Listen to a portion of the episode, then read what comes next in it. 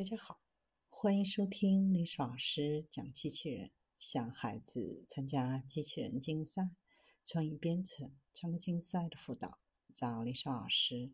今天历史老师给大家分享的是不用螺旋桨也能执行水下任务的水下航行器。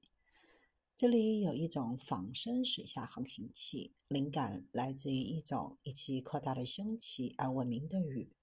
研究团队结合计算流体动力学和力测量实验来研究，创建了准确流体动力学模型。水下机器人现在用于许多海洋任务，包括渔业、水下勘测。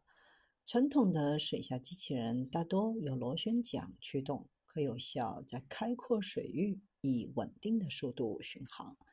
然而，水下机器人通常能够在湍流的水域当中以低速移动或悬停，同时执行特定的任务。在这些条件下，螺旋桨很难移动机器人。当水下机器人在不稳定的流动水域当中以低速移动时，另一个因素是螺旋桨的抽搐运动。这种抽搐会产生不可预测的流体脉冲，从而降低机器人的效率。水下机器人在水中移动时会受周围流体的影响，这种现象称为水动力效应。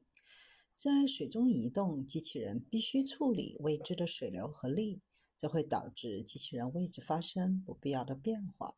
为了更好地控制机器人，需要更精确的流体动力学模型。创建这个模型通常非常复杂和困难，真实的水下环境多变且难以预测。模型的参数会随着环境的变化而变化。仅使用计算流体动力学创建的模型，并不像他们需要的那样精确和实用。为了克服这一挑战，研究团队尝试不同的方法，将计算流体动力学和测力实验相结合。使用计算流体动力学，研究人员确定了流体动力学模型的参数。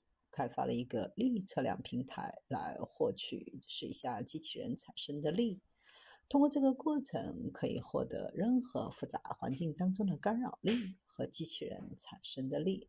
这可以帮助研究人员更好地了解水下航行器的运动状态，更准确地控制水下航行器。通过实验，团队能够确定机器人在不同速度下的流体动力。开发的力测量平台能够测量机器人在 x、y、z 方向上的力。